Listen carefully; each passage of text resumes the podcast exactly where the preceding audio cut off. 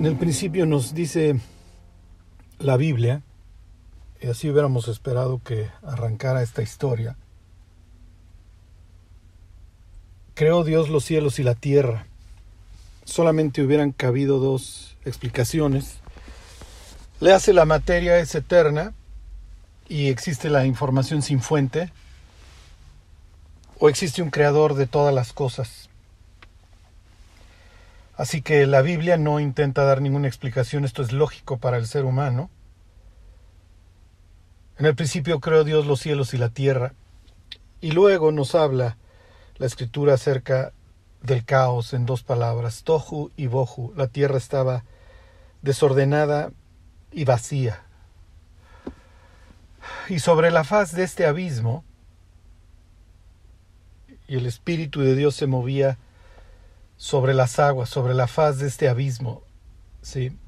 Y se emplea ahí también la palabra tinieblas en el Génesis 1.2. Y a partir de ahí Dios inicia su proceso de no solamente reordenamiento, sino también de creación. Se los leo este Génesis 1.2 la tierra estaba desordenada y vacía, y las tinieblas estaban sobre la faz del abismo. Y el Espíritu de Dios se movía sobre la faz de las aguas. Este. Ok. Así arranca nuestra historia. Nuestra historia incluye desde el principio esta idea del caos y de conceptos como las tinieblas. Así que lo primero que Dios hace y dijo Dios, sea la luz, ilumina todo este, este caos para partir de ahí reordenarlo. Y el día 2 separa a Dios las aguas y la tierra firme la podemos ver. El ser humano eventualmente podrá andar por la tierra firme, ¿sí? ya se puede pisar. El día 3 tenemos la vida. El día 4 tenemos las lumbreras, y las estrellas, todo esto que va a adornar la creación y que servirá para los tiempos establecidos. Y como lo veíamos la semana anterior, Salmo 19, los cielos contarían la gloria de Dios y el firmamento anunciaría la obra de sus manos. El día 5 Dios adorna esta, esta creación y este reordenamiento que está llevando a cabo y lo llena con seres en el agua y en los cielos. ¿sí? No sea que años más tarde a alguien se le ocurriera esta enferma idea de que la vida surge de las piedras, ¿sí? y de que salió del agua y de ahí a la tierra y de ahí aprendió aerodinámica y se puso a volar sobre los vientos. El día sexto tenemos a las bestias y obviamente al ser humano. Y el día séptimo Dios puede disfrutar de esta creación y decir que todo era en gran manera bueno. Dios ha reposado, que implica que la creación está en paz. Se puede vivir a partir de esto. El reposo de Dios, por así decirlo, y así lo mencionaría años más tarde Jesús, hasta ahora mi Padre trabaja y yo también trabajo, el reposo de Dios se interrumpe por la caída del ser humano y el ser humano inicia un camino hacia el oriente. Es expulsado. Posteriormente tenemos al primer villano por excelencia, el arquetipo, por así decirlo, el asesino, que se convierte en un errante y que extiende su vida o que va a desarrollar su vida todavía más alejado de Dios al oriente. Construirá la primera ciudad de la que tenemos noticia. Esta es la idea de ordenar el caos sin Dios, lo cual es total y perfectamente imposible. Y posteriormente, la escritura nos habla de la transgresión de los hijos de Dios, el abandono de su propia morada y la creación de seres híbridos. ¿Ok? Obviamente, ¿esto qué va a implicar en la vida del ser humano? Mayor corrupción. Viene el diluvio y posteriormente la Biblia nos vuelve a mencionar la palabra oriente en el capítulo 11 del Apocalipsis, eh, perdón, del Génesis. Y tenemos a un nuevo villano, a otro arquetipo, a un modelo de, de, villano antidios llamado Nimrod, que al igual que Caín se le asocia con la fundación de ciudades. Se trata de reunir a la humanidad en un solo sentir contra Dios. Y Dios en su misericordia dispersa a las naciones y crea una propia a través de una pareja estéril para demostrar así lo milagroso de la generación o de la creación de este nuevo pueblo, a través del cual Dios podrá bendecir a todas las naciones. Este proyecto, eventualmente, pasa por varias etapas, ahorita no, no me detengo, pero este proyecto eventualmente fracasa. Y en el exilio, ¿ok? Se le muestra a este pueblo su destino. Su destino será contemplar un caos en donde ya no tiene la influencia que debió de haber tenido y desde el cual se puede ver a las naciones como verdaderas bestias incontrolables en un mar que representa el caos incontrolable. La única esperanza que queda es la que se desarrollará a través de la literatura apocalíptica. ¿Por qué surge la literatura apocalíptica? La literatura apocalíptica surge a partir de la desesperación, cuando ya no hay nada que hacer. Y lo único que queda es esperar que Dios arregle esto. Y de eso nos cuenta acerca del caos, representado a veces en el mar, nos cuenta la literatura poética, ahí está el libro de Job, ahí están los salmos, y nos cuenta también la literatura profética y también los libros históricos, por ejemplo, el Éxodo, ajá, en el caso de la partición ¿sí? del, del Mar Rojo, o en el caso de la conquista, cuando Dios detiene las aguas del Jordán. Josué, el libro de Josué, ahorita se los leo, ¿sí? capítulo 3, versículo 15, dice lo siguiente. Dice, cuando los que llevaban el arca entraron en el Jordán, y los pies de los sacerdotes que llevaban el arca fueron mojados a la orilla del agua, y aquí viene lo importante, porque el Jordán suele desbordarse por todas sus orillas en todo el tiempo de la siega. ¿Ok? Los cananitas del otro lado adoran a un dios de la fertilidad, en el cual están obviamente sumamente confiados porque el Jordán se está desbordando, pero el caos representado en aguas violentas es detenido para que cruce el pueblo de Dios, para que, como dijera Isaías 51, crucen los redimidos. Isaías 51 en otro contexto, pero la misma idea. Dios detiene el caos para que pueda cruzar su pueblo. Entonces, la literatura apocalíptica surge porque ya no hay nada que hacer si Dios no interviene, si no viene alguien que arregle este destrozo. No hay forma. ¿Ok? Entonces piensen en el mundo en el que hoy vivimos. Ya no hay forma de arreglarlo. Caput, se finí, chupó faros, usa la expresión que quieras. Este mundo ya se subió a un carril y como dicen, ya no hay forma de regresar al genio a la botella como dijeran los, los gringos, ya, se desató, se desató y hoy tenemos a una humanidad total y perfectamente dirigible y maleable. Hace un tiempo escuchaba yo a un intelectual, no es cristiano, preguntándose, ¿a dónde acaba esto? O sea, ¿cuál es el término, término inglés? El endgame. ¿Ok? ¿Y por qué sucede esto? ¿Por qué el, el mundo y también, desgraciadamente, los cristianos, ¿por qué perdemos la brújula? Porque desconocemos la literatura apocalíptica, su origen, ajá, por qué se origina y cuál y qué es lo la idea que nos quiere transmitir. ¿Ok? Charlie, dímelo, porque ya no sé ni en qué vamos con todo esto del, del apocalipsis. ¿De qué se trata? Se trata de que necesitamos que alguien arregle el mugrero, el caos en el que vivimos, y la humanidad pueda volver a vivir en paz. Y como va a suceder en la literatura apocalíptica, no es tanto la humanidad en la que va a vivir en paz, sino los redimidos. Esto es muy importante en la literatura apocalíptica. No todos gozan de la paz, del orden de Dios. No todos gozan del jardín. No todos obviamente gozan del árbol de la vida. Solo los redimidos. Y los redimidos en la literatura apocalíptica sufren. ¿Por qué? Porque la respuesta a las fuerzas del mal se da a través de un testimonio fiel que muchas veces implica el martirio. Es de lo que nos habla el Apocalipsis.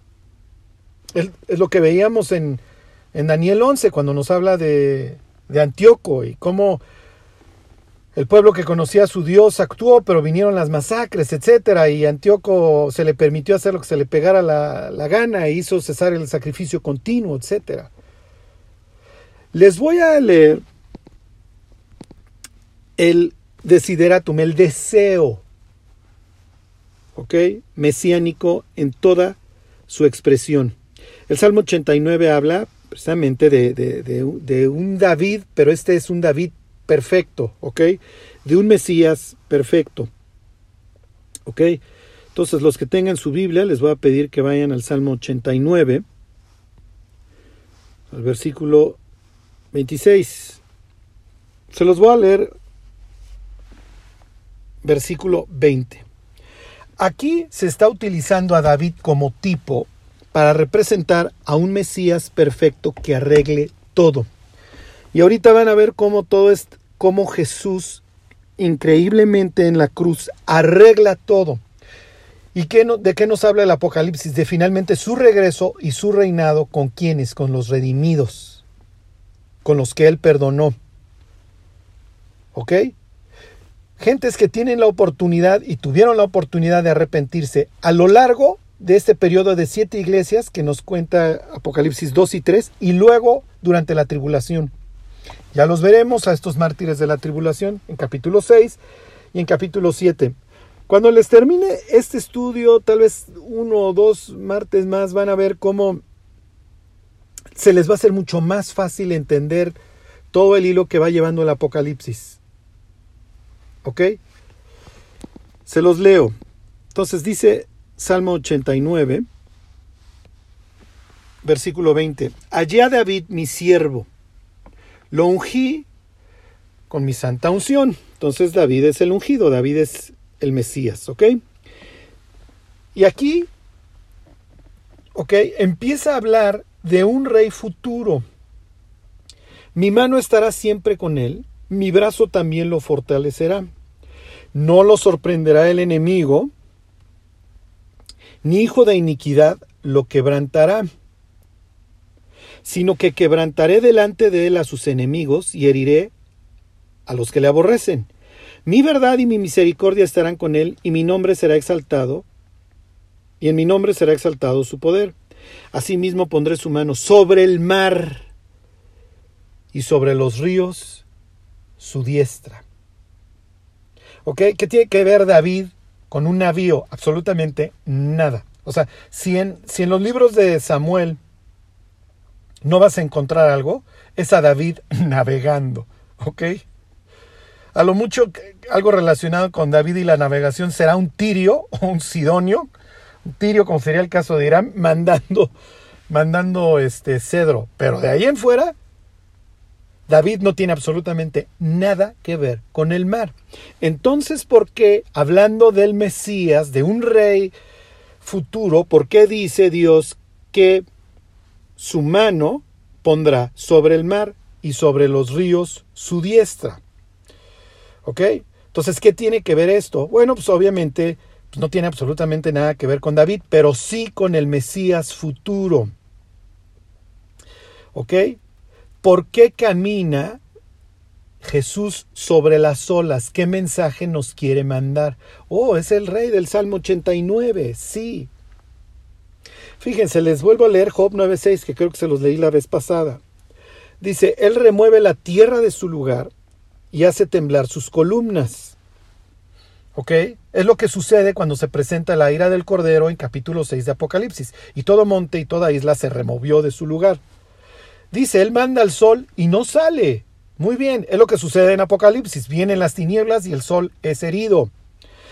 dice, y sella las estrellas. Versículo 8, Él solo extendió los cielos, ¿ok? Por eso en Apocalipsis 6, el cielo se enrolla como un pergamino, porque esto está, tenemos una reversión del, ¿ok? Del orden cósmico cuando se presenta a Dios finalmente a exterminar a sus enemigos y volver a establecer el orden y la paz. Y luego dice, y anda sobre las olas del mar. ¿Ok?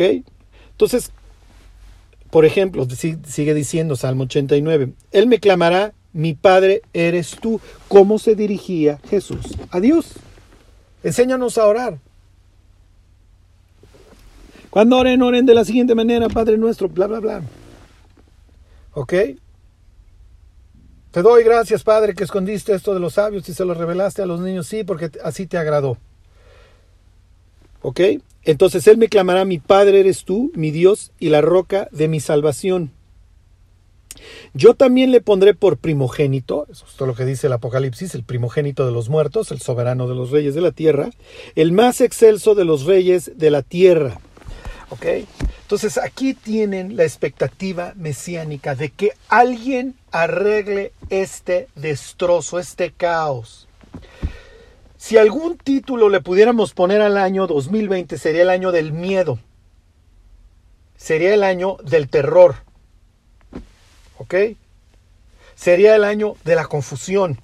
Vivimos en un mar de información alguna de ellas verdad, alguna parte de ella verdad, parte de ella mentira. ¿Qué es verdad y qué es mentira? No tenemos la más remota idea muchísimas veces. ¿Ok? Y además, no hay, eh, ¿cómo les diré? No hay que, bueno, pero ya se va a arreglar todo. No. ¿Ok? Entonces, eh, de aquí surge la esperanza mesiánica. Que entonces necesitamos que venga el Mesías y que luche contra el mar, que, arregle el caos y que luche contra las fuerzas del mal, ¿ok? Que deshaga esto, que el misterio de iniquidad como mancha se ha ido extendiendo. Entonces tenemos a una humanidad caída que además sufre por la influencia de seres caídos celestiales, ¿ok? Y tenemos hoy a un mundo que cada vez vive más como un solo mundo, pero no para mejorar, sino cada vez ir peor en, donde además la idea es destruir la inocencia y destruir al ser humano mientras más joven, mejor. Destruir la inocencia y destruir el pensamiento crítico. ¿Ok? Que creas lo que te avienten. Y obviamente el discernimiento espiritual. Ok. Ahorita les explico cómo arregló Jesús en el pasado esto y cómo lo va a arreglar en el futuro. Ok. Fíjense. Isaías 27. Me voy al futuro y luego me regreso. Ok. A conceptos relacionados con la crucifixión que tienen que ver con el caos. Pero hablando hacia el futuro, es que no sé, miren, sí, y ahorita, porque además eh, la cruz tiene que ver con muchas cosas para el futuro. Este no se los he leído, Isaías 27. Otro que tiene que ver con el caos representado en un dragón, que obviamente pues es el tema que nos vamos a encontrar en el Apocalipsis. Apocalipsis 12, Apocalipsis 13, Apocalipsis 11, Apocalipsis 17, etcétera, etcétera. Dice, en aquel día Jehová castigará con su espada dura, grande y fuerte a Leviatán, serpiente veloz, y a Leviatán, serpiente tortuosa, y matará al dragón que está en dónde? En el mar. Claro que sí. Ok, entonces tenemos nuevamente esta forma de representar al mal y asociarlo con el mar. ¿Ok? En este caso se representa ¿ok? a esta serpiente veloz que se llama Leviatán. Y si pensaron en el libro de Job, pensaron bien. ¿Ok? Entonces, aquí, al igual que los vecinos, le hacen los babilonios y los cananitas, tenemos esta idea del combate representado en un animal mítico, en un dragón. ¿Ok? En el Apocalipsis, el dragón es tal cual, ahí lo tienen, a Lucifer, la serpiente antigua que se llama Diablo y Satanás. Tal cual lo desenmascara Juan en capítulo 12 de Apocalipsis. O sea, por si había alguna duda. ¿Ok? En aquel día. Y esta expresión de en aquel día nos la vamos a encontrar varias veces. De hecho, el próximo domingo nos lo vamos a encontrar ahí en Zacarías. ¿De qué día estás hablando? Y lo que les voy a decir a continuación es un repaso, esto ya lo habíamos visto cuando vimos la iglesia de Filadelfia. En el caso del Salmo, digo, del Salmo de... Lo estoy abriendo de Isaías este, 26. Entonces váyanse por favor a Isaías 26. Ok, empieza Isaías 26 y 27 empiezan con exactamente las mismas palabras. En aquel día. ¿Ok? ¿Y de qué día está hablando? ¿Ok? Lo mismo nos vamos a encontrar en el... Digo, ya, ya, ya lo veremos versículo por versículo, pero ya va a ser una lectura muy rápida porque pues ya casi lo vimos todo. Lo veremos en Apocalipsis 6, porque el gran día de su ira ha llegado. ¿Ok? El día en que Dios sale de su morada para castigar a los moradores de la tierra. ¿Ok? Entonces, Isaías 27 habla de aquel día en que castigará finalmente al dragón. Toda esta influencia satánica que ha dirigido a la humanidad a lo peor. ¿Y qué es lo peor? Alejarse de Dios. Entonces, en aquel día Dios luchará contra el dragón. ¿La humanidad luchará contra el dragón? No. Y de eso se trata la literatura apocalíptica. Ya no hay nada que hacer. Lo único que le queda a los redimidos es instruir a otros y como dijera el libro de Judas, arrebatar a algunos del infierno, ¿sí? a los que dudan, convencerlos, etcétera, etcétera. Pero no hay nada que hacer más que servir a Cristo con el Evangelio. De ahí en fuera, esto es nuestra única cooperación en el ordenamiento del caos. Y es una gran cooperación, digo, para eso nos llamó Dios. Pero resolver este caos está fuera del alcance de cualquier humano o grupo de humanos. Ya no hay cómo. Y por más que se quisiera, la humanidad está total y perfectamente corrompida e incapaz de ver más allá de sus narices y por supuesto sin una perspectiva bíblica de la situación, lo cual obviamente agrava todo. Entonces dice Isaías 26, en aquel día, ¿de qué día me estás hablando? Bueno, lo entendemos los, los creyentes, lo entendemos, la tribulación, ¿ok? El gran día de la ira de Dios. Y dice, en aquel día cantarán este cántico en tierra de Judá, fuerte ciudad tenemos, salvación puso Dios por muros y antemuro. ¿Ok? Entonces, para unos implica destrucción, para otros implica salvación. Ok, versículo 2. Abrid las puertas y entrará la gente justa, guardadora de verdades. Ok, ¿se acuerdan que a Filadelfia se le promete una puerta abierta, la cual nadie puede cerrar. ¿Por qué? Porque aunque la iglesia de Filadelfia tiene poca fuerza, había guardado la palabra de Dios y no había negado el nombre de Jesús. Y luego habla de qué? De la paz. Tú guardarás en completa paz a aquel cuyo pensamiento en ti persevera. Es un pasaje muy famoso.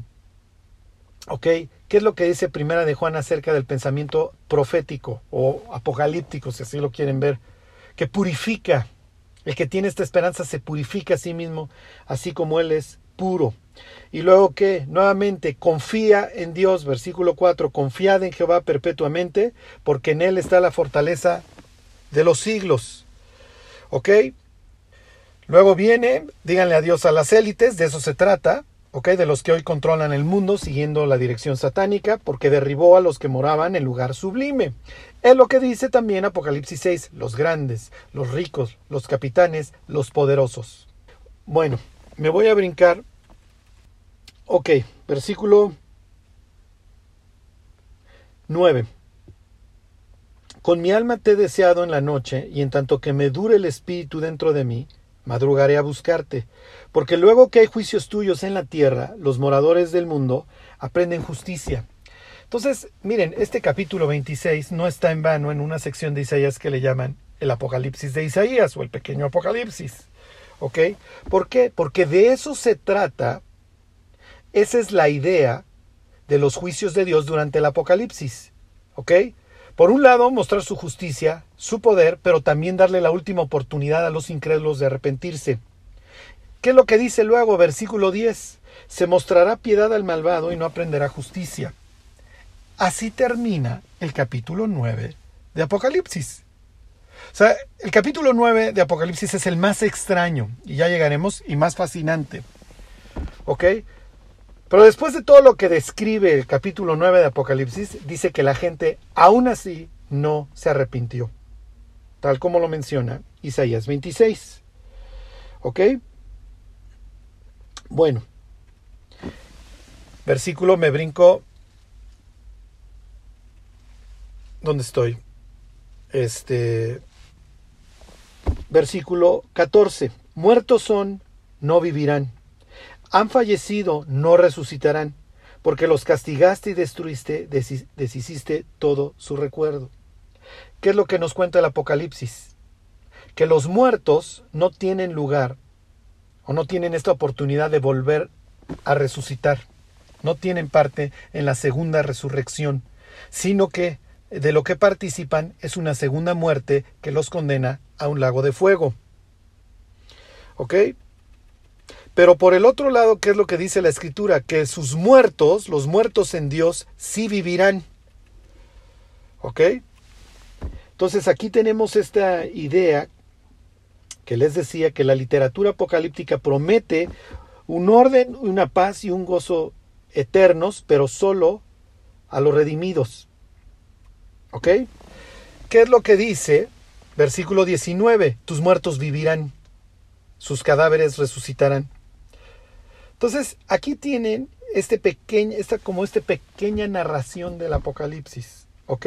En aquel día los redimidos van a cantar, pero los incrédulos van a estar cada vez más duros, morirán y no resucitarán.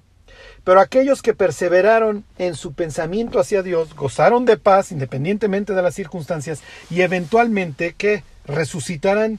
Es lo que dice el 19. Tus muertos vivirán, sus cadáveres resucitarán. Despertad y cantad, moradores del polvo, porque tu rocío es cual rocío de hortalizas y la tierra dará sus muertos. Es lo que nos cuenta el Apocalipsis de todos los mártires de la tribulación. Eventualmente resucitan y qué dice, y gobernaron y reinaron con Cristo mil años. Y vivieron y reinaron con Cristo mil años. Y aquí viene lo más importante para efectos nuestros de este lado de la pretribulación. Antes de que esto se desate. Y entre paréntesis, estamos al cuarto para el ratito. Estamos, olvídense del 2 para las 2, estamos a 30 segundos de que esto acabe de reventar. ¿Por qué? Porque el incrédulo no lo entiende, no sabe a dónde va esto. Pero la Biblia nos deja claramente, ¿cómo les diré?, el mapa de lo que sigue. Todo se reduce a una sola palabra, control.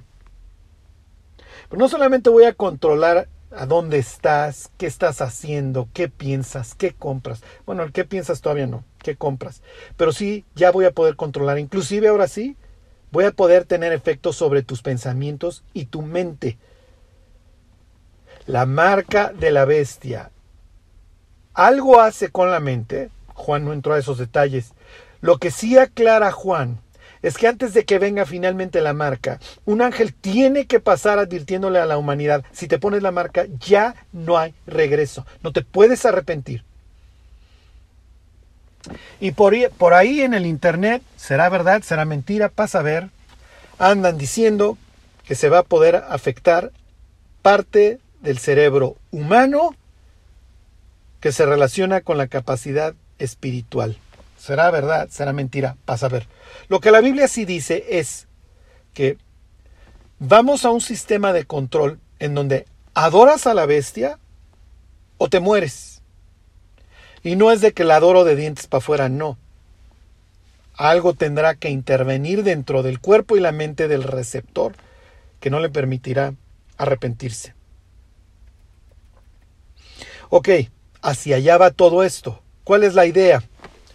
La idea es juntar a toda la humanidad en una batalla contra Dios. Oye Charlie, esto es ridículo. Sí, es ridículo. El diablo sabe que va a perder la batalla.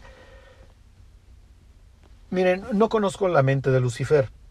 Lo que nos queda claro es que no se rinde. Ajá. Entonces, en el Apocalipsis lo tenemos capítulo 12, atacando al, niño que está a punto de nacer, le hace al Mesías. En el capítulo 13, dándole su autoridad y su trono a la bestia. En el capítulo 16, reuniendo a los pueblos para pelearse con Dios. En el capítulo 19, peleándose con Dios. Y en el 20, organizando la última de las rebeliones. No se cansa. Y encuentra placer en el homicidio y sobre todo, eso nos queda claro desde el Génesis 3, encuentra placer en poner al humano, al portador de la imagen de Dios, contra Dios.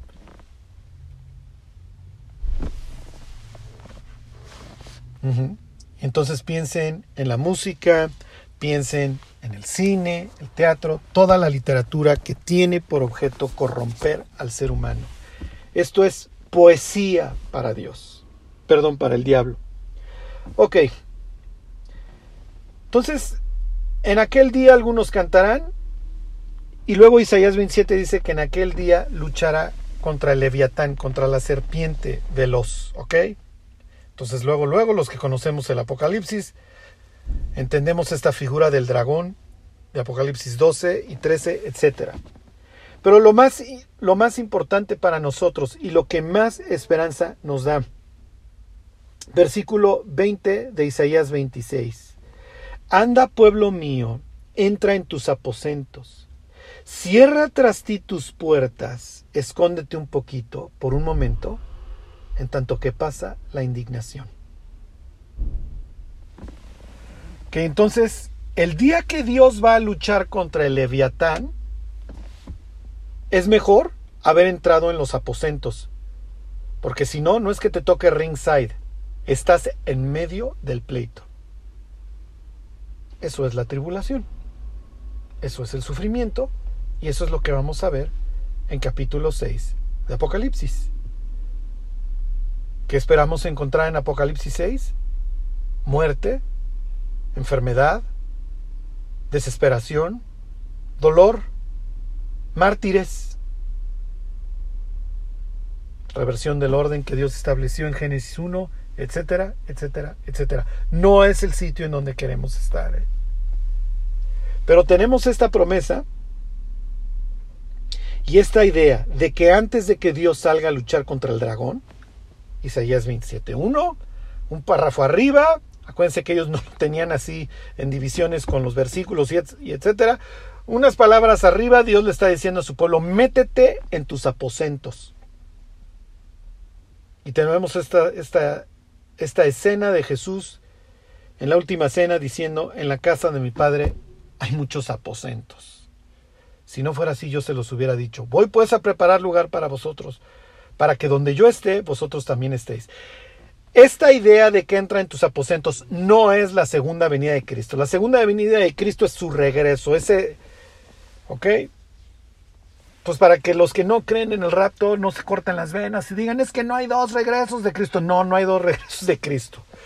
Como se los he dicho antes, una cosa es que yo saque a mi cuerpo diplomático de un país y otra cosa es que yo vacíe un país.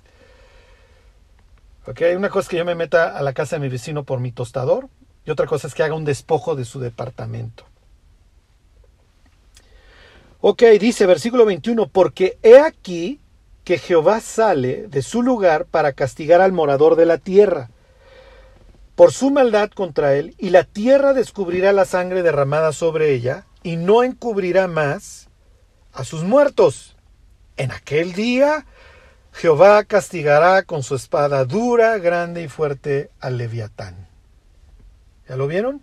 Hay una secuencia de eventos. Primero entra el pueblo de Dios en sus aposentos, escóndete porque me voy a parar.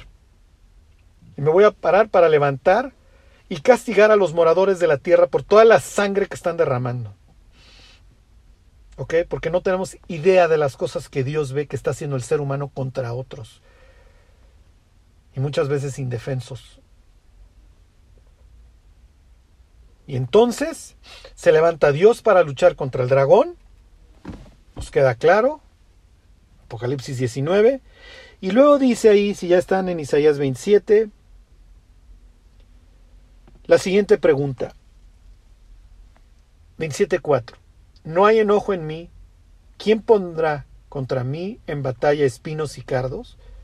Yo los pisaré, los voy a quemar. ¿O forzará alguien mi fortaleza? Haga conmigo paz, sí, haga paz conmigo. Esa es la idea, que cuando Dios arranca los juicios del Apocalipsis, el mensaje para el morador de la tierra es, ya párale, no hay nada que puedas luchar contra mí, mejor ponte en paz conmigo. Digo, la otra opción es que te alíes con el dragón que eventualmente voy a pisotear y que va a acabar en un lago de fuego. Mejor ya ponte a cuentas conmigo, reconoce tu maldad y arrepiéntete. Porque finalmente el infierno implica el caos por excelencia, la muerte sin regreso y sin remedio. ¿Ok? Y aquí me brinco este concepto para que ya terminarles sean expertos en caos. Cuando el hombre cae, experimenta su muerte espiritual, lo que era causa de gozo para Adán, Ahora le da miedo, es que oí tu voz en el huerto y me escondí, porque estoy desnudo, porque tengo cosas que esconder, porque tengo una mala conciencia. Y entonces, bueno, ya conocen la historia, Dios mata a un animal, lo desolla y los viste. Imagínense la cara de Adán y Eva viendo al primer animal muerto. Oye, ya no se va a levantar. No, ya no se va a levantar. Entonces en la Biblia nos vamos encontrando todos, todos estos conceptos de la muerte. ¿Ok? Les leo Job 10:21. Dice antes que vaya para no volver a la tierra de tinieblas y de sombra de muerte. Tierra de oscuridad, lóbrega, como sombra de muerte y sin orden, y cuya luz es como densas tinieblas. ¿Por qué es la muerte el caos por excelencia? Porque implica la exclusión de Dios. Y obviamente lo que esperamos encontrar en esto es olvido, vergüenza, confusión, todos estos conceptos atados a la muerte, desesperación, soledad. Le dice Salomón a su hijo, Eclesiastés 9:10, todo lo que te viniera a la mano para hacer, hazlo según tus fuerzas, porque en el Seol a donde vas no hay obra, ni trabajo, ni ciencia, ni sabiduría. ¿Ya vieron? Ausencia de propósito. Oye, Charlie, pero eso no es lo que le espera al creyente. No, pero estas son ideas que obviamente van asociadas con la muerte y que los antiguos asociaban de manera correcta. Salmo 6.5. Porque en la muerte no hay memoria de ti. En el Seol, ¿quién te alabará? Salmo 9.17. Los malos serán trasladados al Seol, todas las gentes que se olvidan de Dios. ¿Qué es lo peor del infierno? La ausencia de esperanza. Eso es lo peor del infierno. No tengo un propósito, como lo leímos, no hay obra, no hay trabajo, no hay ciencia, no hay sabiduría, no mejoró en ningún aspecto. Y esto para el ser humano es brutal. ¿Por qué? Porque desde la concepción del ser humano, desde, desde que Dios crea al hombre, le da un propósito. Fructifica, multiplicaos, fructificad y multiplicaos. ¿Ok? Por eso cuando vemos las Olimpiadas vemos el recuadrito en la parte inferior derecha de la televisión que dice OR y WR, Olympic Record, World Record, porque hay que, hay que quebrarlo, hay que ir más allá. Digo, lástima que que lo, lo, hagamos natación o salto de longitud, o sea, no, era, no era la idea, ¿ok? Eso se le ocurrió a los griegos el juego. Y otros pueblos, digo, con esto no, no quiero satanizar para nada el deporte, ni mucho menos, pero no era la idea. La idea era algo con un propósito celestial. ¿Ok? Pero por eso los cristianos tampoco nos podemos quedar quietos en el buen sentido. Que si ya gané un alma, quiero ganar dos. Y si gané dos, quiero cuatro. Y si gané cuatro, quiero ocho. Y, busco la forma. Y, oro. Y me arrodillo. Y busco a Dios. Y quiero ir siempre más allá. Ahora contrasten esto con no hay obra, ni trabajo, ni ciencia, ni sabiduría. ¿Ok? Piensen en las palabras del libro de Daniel. A un lugar de vergüenza y confusión perpetua. ¿Ok? Y piensen en el juicio del gran trono blanco, ver todos tus pecados y después haber visto a Dios, ver toda tu vida, todas las oportunidades que tuviste de arrepentirte y luego a un lago de fuego. Esto es tan grave que Dios, y voy a utilizar el mito del combate, como lo entendieran los vecinos, Dios envía un héroe, en este caso él mismo. ¿Ok? Y fíjense cómo todos estos elementos relacionados con el caos los encontramos asociados con la cruz. Esta es una chulada. Fíjense, fíjense en este salmo, el 65.7. El que sosiega el estruendo de los mares, por eso cuando van al otro lado, en los los evangelios, Dios detiene las olas, ¿ok? Salmo 89 también. Tú sosiegas, ¿sí? Cuando se levantan sus olas, tú las sosiegas. Entre paréntesis, el jueves va a subir justo este, un audio de una entrevista que, me, que tuve el domingo con un amigo, con Charlie este, en donde hablo de este concepto de Jesús actuando varios pasajes de la Biblia que se relacionan con el caos, ¿ok? El caos no, no, no lo vamos a encontrar solamente en la literatura poética del Antiguo Testamento, sino obviamente también en los salmos, ¿ok? Pues digo, piensen en el bautizo de Jesús, ¿de dónde sale Jesús? Sale de las aguas y encima de él está revoloteando, como Génesis 1.2, el Espíritu de Dios, ¿ok? Bueno, pues fíjense esto, Salmo 65, 7, el que sosiega el estruendo de los mares, el estruendo de sus ondas y el alboroto de las naciones. Estuve escuchando unas pláticas de politólogos la semana pasada y digo, son muy interesantes y tienen la mejor intención. Pero desde un punto de vista bíblico, el mayor de los intelectuales es ridículo en sus soluciones. El problema del ser humano no está en sus condiciones políticas, está en su corazón putrefacto.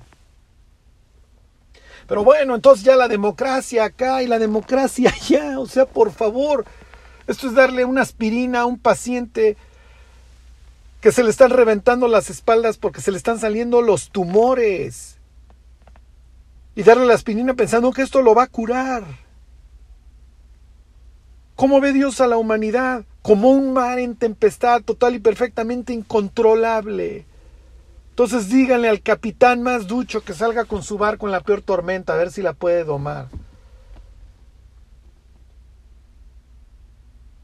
Entonces fíjense, el que sosiega el estruendo de los mares, el estruendo de sus, de sus ondas y el alboroto de las naciones. Jesús muere bajo el imperio de Tiberio, del imperio romano, ¿sí? que hereda la Pax Romana. ¿Y cómo muere Jesús? ¿Cómo lo matan? A través de politiquería diagonal, abuso. ¿Se acuerdan que pues le ponen así la golpiza estándar los soldados romanos que pasaban mucho de su tiempo en países conquistados y obviamente viven en un terror como viven muchos soldados hoy alrededor del planeta, de a ver a qué hora, pues ya le matamos a un hijo a este campesino, pues cualquier día pues viene aquí y nos mata, pues ya no tiene nada que perder y así viven los soldados romanos. Es natural que se volvieran locos. Es natural y entonces se acostumbran a jugar juegos en donde los juegos involucran la muerte de otros compañeros o golpizas y así le va Jesús. Entonces Jesús muere en medio de politiquería, abuso, burlas. A Pilato lo amenazan que te vamos a ir a acusar en pocas palabras, si no lo matas tú, pues, haznos el trabajo sucio. Jesús muere en medio del bramido de las naciones. ¿Qué dice la Biblia? Apocalipsis 21, ya no hay mar. Se acabó eso. Piensen en las palabras que dice Jesús durante su ejecución. Perdónalos. Ya no hay intercesión en, el futuro. ¿Por qué? Porque vamos a tener el nombre de Dios escrito en las frentes y veremos su rostro. Y seremos perfectos y veremos a Dios cara a cara.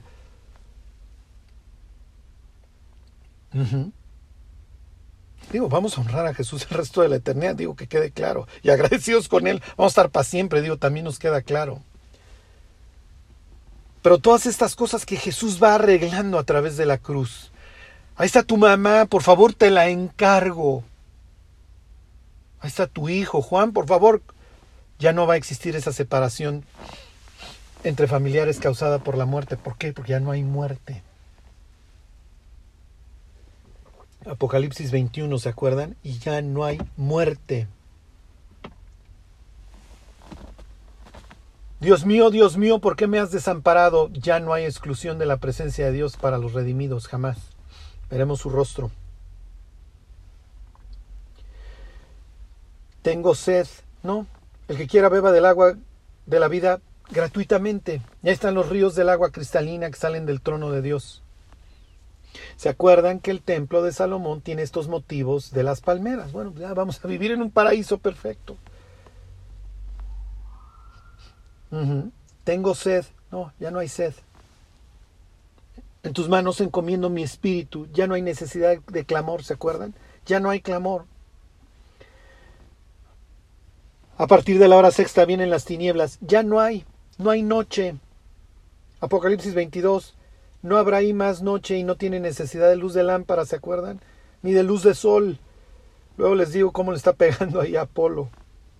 Porque Dios, el Señor, los iluminará y reinarán por los siglos de los siglos. Cuando atrapan a Jesús, ¿en qué momento del día lo atrapan? Sí, claro, porque es el, es el momento de las tinieblas. Y acuérdense, mis cristianos, los que se embriagan, de noche se embriagan, pero nosotros no somos de la noche ni de las tinieblas. Jesús derrama su sangre. Ya no, ya no hay eso. Ya Jesús arregló el caos a través de la cruz. La derramó por nosotros, pero ya no hay muerte en el cielo. Jesús muere desnudo. Ya no. A la iglesia se le ha concedido vestirse de lino fino, limpio y resplandeciente, que son las acciones justas de los santos. El que venciere la promesa Sardi, ¿se acuerdan? Andará vestido conmigo con vestiduras blancas.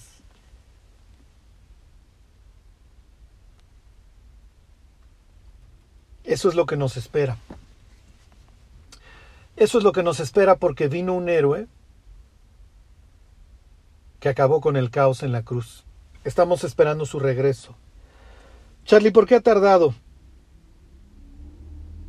Porque está esperando que muchas personas entren en su reino, que se vuelvan parte de este número de los redimidos.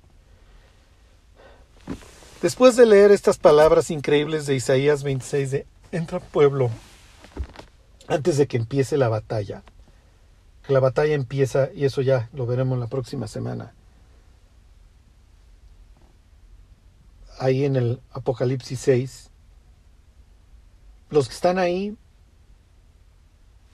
están ahí. Y lo único que les queda es aguantar hasta el regreso de Cristo o morir. Y sí, morirán y, y los veremos ahí debajo del altar y los veremos con sus palmas celebrando como celebraron los macabeos.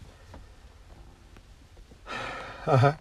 Cuando vencen, ahí tienen un ligero respiro contra las hordas de Antíoco. Pero hoy, hoy es el día aceptable Hoy es el día de salvación. Si alguien está escuchando este audio y no se ha puesto a cuentas con Dios, quiero decirle que está un latido del corazón para ir al caos eterno. ¿eh? Hoy Dios extiende la mano y lo único que le exige al ser humano es que se arrepienta. Porque el pago para arreglar este destrozo ya lo hizo Cristo en la cruz, venciendo todos estos elementos relacionados con el caos, las tinieblas, la desesperanza, la exclusión de la presencia de Dios y la muerte. Dios ya experimentó esa separación por nosotros.